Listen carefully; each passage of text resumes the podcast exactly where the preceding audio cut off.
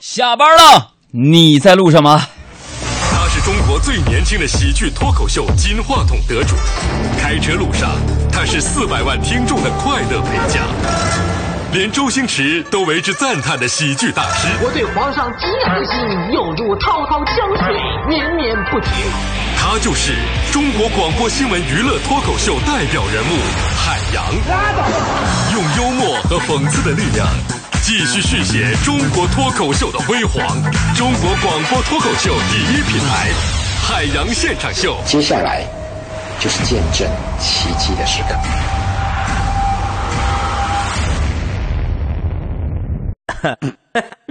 笑料耳目一新，观点匪夷所思，表演雷倒众生，海洋的快乐生活。Hello，地球上的人类朋友，你们好，我是海洋。呃，不论现在你呢是早上、晚上、黄昏、午后，都希望大家能够用一种放松的心情来收听我们的节目。再一次问候来自于全球各地的朋友们，Good morning, Good afternoon, Good evening, and Good night。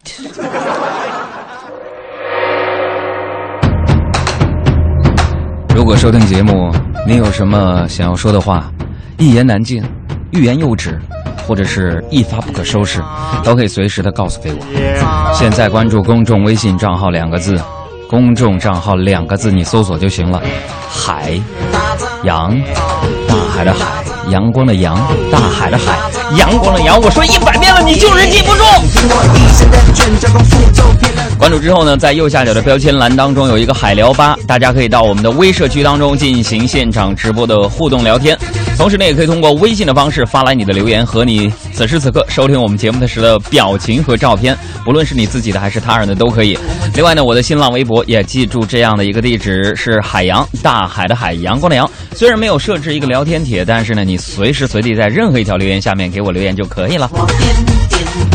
今天我们准备的礼物是个人的签名新书一本，以及呃这个这个首都电影院提供的电影票四张。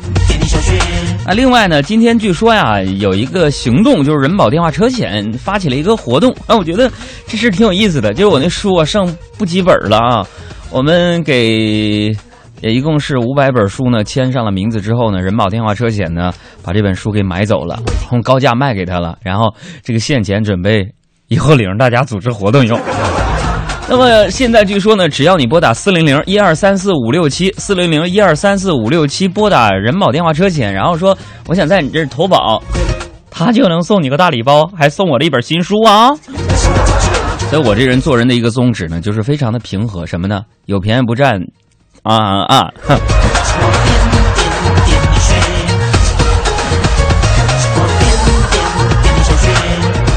所以现在可以拨打四零零一二三四五六七，跟跟接待小姐 逗会儿闷子。这个朋友们，昨天晚上啊，我这回北京嘛，不是啊，回北京已经快十点了，啊，由于我开了一车一，我跟你说，开了一车的路，一路的车呀，我感觉自己啊都快散架子了，在那个大广高速上面，然后到家我一进门，我发现我小外甥在我家呢。于是我就差遣他去楼下，给我给我买买包买包烟呐。啊，这小子想都没想，就伸手对我说：“老舅，跑腿费两块。”我寻思两块就两块吧，我全当给他当零钱花了，对吧？完我就从兜里边啊掏出两块钱给他，啊，然后我吩咐说：“我说钱呢，你收好了啊，跑快点哈。”他一听，又伸出另外一只手说：“那你再加两块。”啊，我就问他，我说：“我说刚才不是说好了跑腿费两块钱吗？怎么又要两块呢？”啊，他告诉我：“哎呀妈，老舅，特快和平邮能一个价吗？” 都说三辈不断老家根呐，责任在我呀，还有他的妈妈。所以说，现在这孩子特别早熟啊，早熟还体现在哪儿呢？你比如说。通过收听率的调查，我们节目当中中青年的收听率是节节攀升了。有很多听友见面会的时候呢，一些家长拉着我的手啊，说：“快点的，在我家孩子书包上你签一句话吧，让他好好学习吧。”还有拿文具盒的说，在他文具盒里边写一句话吧，他就不听我的，就听你的。我说不会呀、啊，你才是他的亲生爸爸呀！有没有说不信，那你那些东西小孩能听懂吗？你太低估现在的九零后和零零后了。如果你们不信的话，大家啊，给我们的公众微信账号小朋友们听节目的小朋友们，给咱的公众微信账号当中的海聊吧发一发你自己的自拍照，证明你们杨哥说这话没错，是不是？给他们大人看一看。所以现在孩子呀，早熟啊，啊，这才刚开学啊，就知道挣钱了，是吧？不过钱这个东西，我想说呀，一直以来都是人们茶余饭后啊亘古不变的一个讨论话题。它不分国籍，不分性别，不分年纪。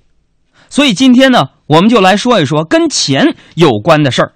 有朋友说：“杨哥，你咋这么庸俗呢？”哎，你还真别说这个话，我俗。我告诉你们，以前的人呢，其实。更喜欢谈钱，不过现在好多了，现在要用信用卡的也很多。妈妈，我要钱，我要钱爸爸爸爸，我要钱。这按理说呢，这周呢，海洋同学我就应该发工资了。一般到这时候呢，也是我经济状况最窘迫的时候。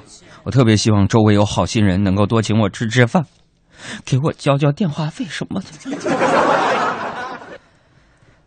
当然了，我太了解我周围的这些朋友了。小爱、德华、石小燕，大家都跟我一样，很害羞，很含蓄，尤其在钱这方面，更是不好意思开口。吃饭都抹不下面子，跟别人抢着买单。所以，朋友们，为了让大家能够踊跃的帮助我，今天早晨我发了一个朋友圈，我说兜里还有十五块二毛钱，还能抽到发工资吗？好心人带走，帮助我一下。我说杨哥这哪儿口音？这不前段时间去去了一下延安和陕西吗？发完这个朋友圈之后。我就美滋滋的等着有人发消息约我去吃饭什么的，果然没过五分钟，我妈就给我发消息说：“儿啊，刚才看见你发了条朋友圈，抱怨你没钱了，我已经给你转了。”朋友们，当时我感动的简直不知道应该怎么办才好，我赶紧查了一下手机短信，我发现并没有余额变动提醒一下哈。于是我就问我妈：“我说谢谢妈，不过你转了我多少钱啊？怎么还没到账呢？”我妈很快就回复回复了我：“啥钱？到啥账？我只说我把你那条朋友圈给你转发了一下。”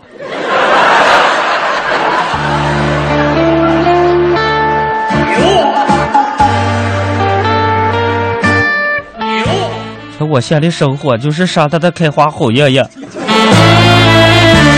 不要管我叫海洋，请管我叫阿宝。其实我早就应该想到了，像我妈这种抠门的老太太，你怎么可能主动给我转钱呢？对不对？大家小时候都有每个月领零花钱的经历吧？我跟你们不一样，朋友们，我小的时候啊，别说每个月领零花钱了，我小时候你都不知道零花钱是啥。我现在依稀似乎仿佛大妖们还记得呀，我初中毕业那年放暑假嘛，在家闲着没事儿我就跟我妈商量，我说妈呀，能给我点钱吗？晚上我们同学说一起去唱歌，然后我妈就特别坚决的拒绝了我，你还这么小，别去那种地方，小屁孩唱啥呀？还有啊。你都这么大了，把你的衣服自己去洗一下吗？你说妈，我是大还是小呢？小朋友说：“那杨哥，你妈是想让你大就大，想让你小就小。”可能是因为越没有什么，现在就越想得到什么，所以，我现在每天都在努力的工作。赚钱，攒钱。来北京五年了，我舍不得吃，舍不得穿，攒下了一点钱。最后却都给了大夫，还有我媳妇儿。想起来刚来北京的时候，我也是带着一些积蓄来的。毕竟当年在黑龙江，在哈尔滨，在黑龙江人民广播电台，咱也是一个小有名气的主持人嘛。后来我认识了一个哥们儿，可以说，是他改变了我的生活质量。你们想啊，我当时刚刚来到这个陌生的城市，无亲无故。如果不是他找我借钱，我连个大爷都没有。现在治安拘留了。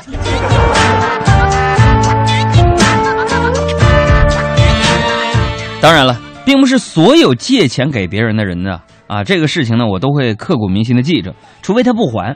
不过这笔钱呢，我也不打算要了啊。过了这么多年没有联系，我我早就不抱任何希望了。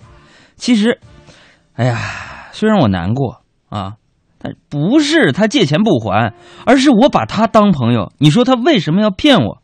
朋友们是不是这样？有的时候你说朋友借个一万两万的，是吧？你要说我没钱，你哥们儿，你把这钱你就别要了，你给我得了，你还是我哥们儿，行，是不是？咱们不要了。但是说，哎，明天就还你，完拖拖就不给你，完人也找不着了。你说你这是，你说你伤不伤心吧？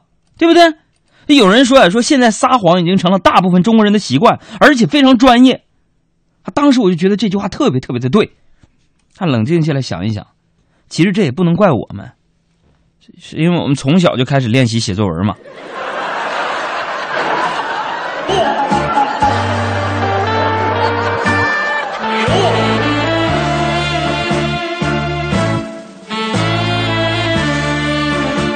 这个另外啊，我也想在这儿啊，跟收音机前的听众朋友们啊说一句啊，那个借借我钱的哥哥呀，如果你有幸能听我节目的话呢，我还是希望，还是希望你把钱还我。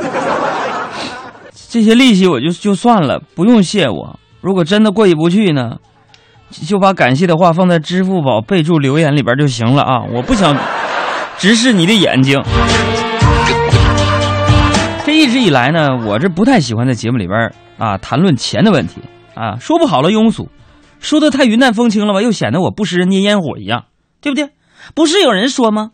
说越是你想表现的，大多都是你最贫乏的。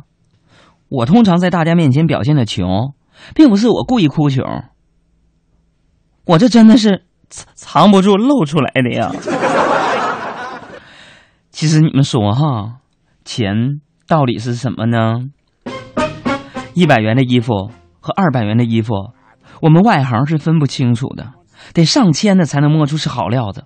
五百块钱的假包和两万块钱的真包，出去吓唬人都一样。气质好的背个假的。那也像真的一样，那反倒是煎饼果子五块钱普通的和七块钱加肠的，一口咬下去，才才知道，吃米线八块钱清汤的和二十块钱三种荤菜的幸福度差出好几条街呀。所以你看，金钱与幸福相关，幸福其实很简单。